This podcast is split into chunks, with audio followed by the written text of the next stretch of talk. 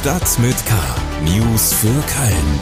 Der tägliche Podcast des Kölner Stadtanzeiger mit Annika Müller. Dass die Klimaaktivisten der letzten Generation sich gerne irgendwo festkleben, das ist ja weitgehend bekannt. Am Donnerstag etwa waren der Münchner Flughafen und auch der Berliner Flughafen ihr Ziel. Man kann über diese Aktion jetzt streiten, wie man will. Ich bin selbst hin und her gerissen. Auf der einen Seite ist die Sache natürlich wichtig, nur ob der Weg es auch ist, ich weiß es nicht. Eine Kölner Stadträtin scheint aber Gefallen an der Klebermethode gefunden zu haben. Nicolin Gabrisch von den Klimafreunden hat am Donnerstagabend in einer Ratssitzung ihre Hand am Rednerpult festgeklebt. Es könne kein Weiter so geben, dafür würde sie wenigstens hier und jetzt sorgen. Oberbürgermeisterin Henriette Reker zeigte sich aber unbeeindruckt. Es gäbe ja noch ein zweites Rednerpult und damit wurde die Sitzung dann auch fortgesetzt. Wir machen jetzt auch hier weiter und das sind unsere Themen für den 9. Dezember. Stadtrat diskutiert über Karneval. Wird es ein Festival im Grüngürtel geben? Kölner Sportprofessor Ingo Frohböse gibt Tipps. So bleiben sie auch im Winter fit. Und das läuft am dritten Adventswochenende in Köln. Schlagzeilen. Die Entscheidung ist gefallen. Die Industrie- und Handelskammer Köln wird ihren angestammten Sitz in der Innenstadt aufwendig sanieren. Das entschied die Vollversammlung der Kammer in ihrer letzten Sitzung des Jahres am Donnerstagabend. Damit ist der Weg frei für das größte Bauunterfangen in der Geschichte der Kammer, das nach jetzigem Stand rund 100 Millionen Euro kosten soll. Die Stadt Köln plant keine konkreten Hilfen für die Betroffenen der GAG Mieterhöhungen. Das Unternehmen hatte zuvor angekündigt, die Mieten bei 7000 der 45.000 GAG Wohnungen zum Jahreswechsel teils kräftig zu erhöhen.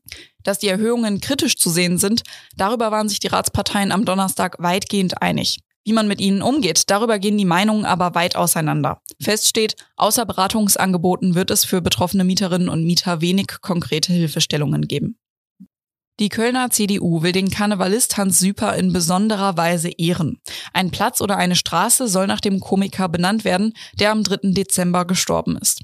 Sowohl einen Platz im Bereich der Innenstadt als auch eine Straße in Sülz oder Klettenberg, wo Süper viele Jahre lebte, hält die Ratsfraktion der CDU für denkbar. Weiberfastnacht rückt immer näher und die Diskussionen um das Zilpicher Viertel, die werden immer hitziger. Eine Entscheidung muss her und zwar schnell. Wir kommen zu den Themen, über die wir etwas ausführlicher sprechen wollen. Karneval. Die Zustände vom 11.11. .11. im Zilpicher Viertel, die dürfen sich nicht wiederholen, da sind sich alle einig. Deshalb muss jetzt eine schnelle Lösung her, denn nach der Entscheidung für eine Alternative muss das alles ja auch noch organisiert werden. Es gibt viele Vorschläge, die Verwaltung hatte fast alle abgeschmettert und nur ein Festival im Grüngürtel als mögliche Alternative gelassen. Am Donnerstagabend wurde über diese Alternative auch wieder im Stadtrat diskutiert. Mir ist jetzt Paul Groß zugeschaltet. Paul, du warst dabei. Wie sah denn jetzt diese Debatte im Stadtrat überhaupt aus? Wer ist da für was? Ja, hallo Annika. Die Debatte wurde ähm, eröffnet von der Fraktion, die Fraktion, ähm, die äh, den Antrag zu einer aktuellen Stunde gestellt hat und sich erstmal ja ein wenig lustig gemacht hat über die Verwaltung und eben die Zustände, die am 11.11. .11. geherrscht haben. Ähm, ja, dominiert wurde die, die Debatte letztlich aber vom Ratsbündnis aus Grünen, CDU und Volt. Die haben einen gemeinsamen Antrag gestellt, der die Verwaltung nochmal ausführlich äh, beauftragt, äh, eine Lösung zu finden. Ja, sowohl für die Ausweichfläche, da hält das Bündnis äh, alle Möglichkeiten offen, also sagt sogar offiziell in diesem Antrag, dass selbst eine rechtsreinliche Lösung nicht, nicht auszuschließen äh, sei und geprüft werden kann, ähm, obwohl zum Beispiel Bernd Petelkau, der CDU-Chef, in seiner äh, Rede sagte, er halte das für Quatsch. Das war ein bisschen widersprüchlich. Er ist ja auch ziemlich weit weg. Die meisten sagen ja eher, dass eine nahe Lösung das Logische wäre, oder? Genau, das ist auch das Argument, äh, was oft von der Verwaltung kommt. Ähm, die Leute wollen eben ins Zülpicher Viertel. Äh, man kann die jetzt nicht einfach irgendwo anders hin manövrieren, sondern man muss dann gucken, äh, wenn sie eben vor Ort sind und Einlassstopp ist, dass man etwas hat, worauf sie ausweichen können und wo sie dann letztlich doch mit zufrieden sind. Da sehen eben viele ähm, das Rechtsreinliche kritisch, aber auch sogar die Ringe. In der Verwaltung werden die Ringe kritisch gesehen. Man denkt auch, dass viele Feiernde darauf nicht ausweichen werden, wenn sie von Richtung Uni kommen. Ähm, deswegen ist die Verwaltung eben auch für den Grüngürtel als Ausweichfläche. Ähm, damit tut sich insbesondere ähm, die grüne Fraktion äh, sehr schwer, ähm, die da große Bedenken hat, was den Schutz des Grüngürtels angeht. Bis zuletzt ging das eigentlich auch SPD und FDP so. Ähm, die haben jetzt aber im Rahmen eines runden Tisches Karneval mit allen Beteiligten sich überzeugen lassen davon, dass der Grüngürtel doch eine gute Idee sei ähm, und dass eine Plane äh, zur Abdeckung ausreicht, um den eben zu schützen, äh, auch wenn da Zehntausende ähm, sich dann versammeln. Äh, genau, die haben dann einen alternativen Antrag, ähm, der äh, konkret auf eine Ausweichfläche im Grüngürtel abzielt, äh, gestellt, SPD und FDP gemeinsam, der wurde aber abgelehnt. Also äh, im Grunde kann man sagen, die Entscheidung ist vertagt. Das Ratsbündnis lässt erstmal alles offen. Und wie hat Henriette Reker auf das Ganze reagiert? Wie steht sie zu diesen Alternativen? Ja, der SPD-Fraktionschef hat äh, ganz zum Ende der Debatte Frau Reker dann aufgefordert, auch nochmal Stellung zu beziehen und auf die Dringlichkeit hingewiesen, Er hat gesagt, ähm, der nächste Hauptausschuss könne erst Mitte Januar tagen und ähm, was entsprechendes beschließen, ob das überhaupt ausreiche, äh, um ja eine Veranstaltung zu ermöglichen.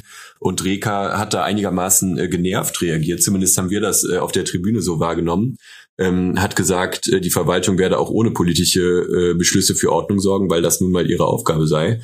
Und hat dann in Richtung des Rates gesagt, sie sind der Auffassung, wir müssten den Kölnerinnen und Kölnern den Karneval erklären. Äh, das ist aber die Aufgabe des Festkomitees. Ähm, ja, auch sie sei von den Bildern des 11.11. .11. betroffen gewesen, äh, verweist aber eben auf die Kompetenz der Verwaltung, da eine angemessene Lösung zu finden und ähm, ja ist scheinbar äh, etwas genervt davon, wie kleinteilig der Stadtrat ähm, da seinen Senf dazu gibt und es klingt ein bisschen so, äh, ja, als würde letztlich die Verwaltung ohnehin äh, machen, was sie wollen, ohne da im Detail auf die politischen Beschlüsse, die ja ohnehin bislang nicht wahnsinnig konkret sind, äh, einzugehen. Also in der ganzen Frage insgesamt muss man sagen, ein bisschen Stagnation. Man muss da noch abwarten, wie es äh, letztlich gestaltet wird.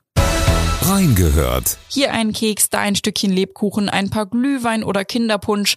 Gerade im Winter neigen wir zum Naschen und Mümmeln. Überall sind Verführungen und gerade zu Weihnachten ist das Essen dann auch noch besonders fettig und hochkalorisch. Und die Bewegung? Die kommen zwischen all den Weihnachtsfeiern gerne zu kurz.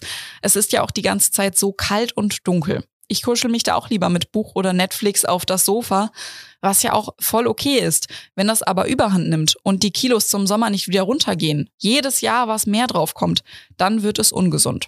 Wie wir das vermeiden, ohne uns mit irgendwelchen irrsinnigen Diäten zu quälen, darüber spricht meine Kollegin Sarah Basak in sechs Podcast-Folgen mit dem Titel Fit im Winter mit dem Kölner Sportprofessor Ingo Frohböse.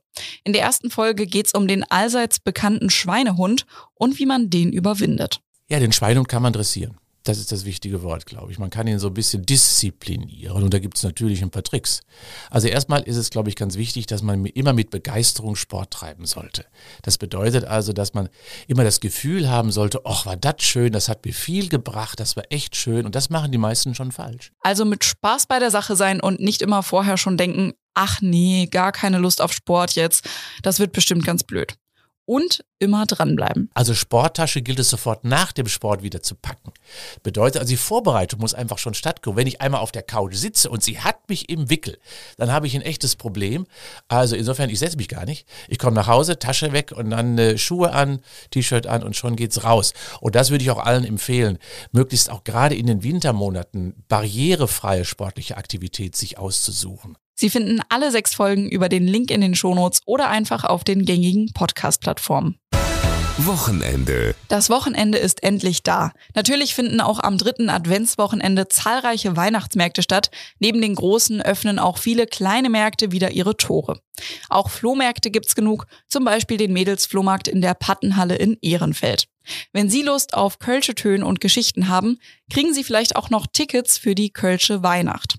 Und ein weiteres Highlight, die Stunksitzung konnte nach zwei Jahren Pause endlich wieder Premiere feiern. Die Karten fürs Wochenende sind ausverkauft, aber Kurzentschlossene könnten über die Kartenbörse auf der Webseite der Stunksitzung noch Glück haben. Damit sind wir jetzt auch schon wieder am Ende von Stadt mit K angekommen. Mein Name ist Annika Müller und wir hören uns kommende Woche wieder. Bis dahin. Stadt mit K. News für Köln. Der tägliche Podcast.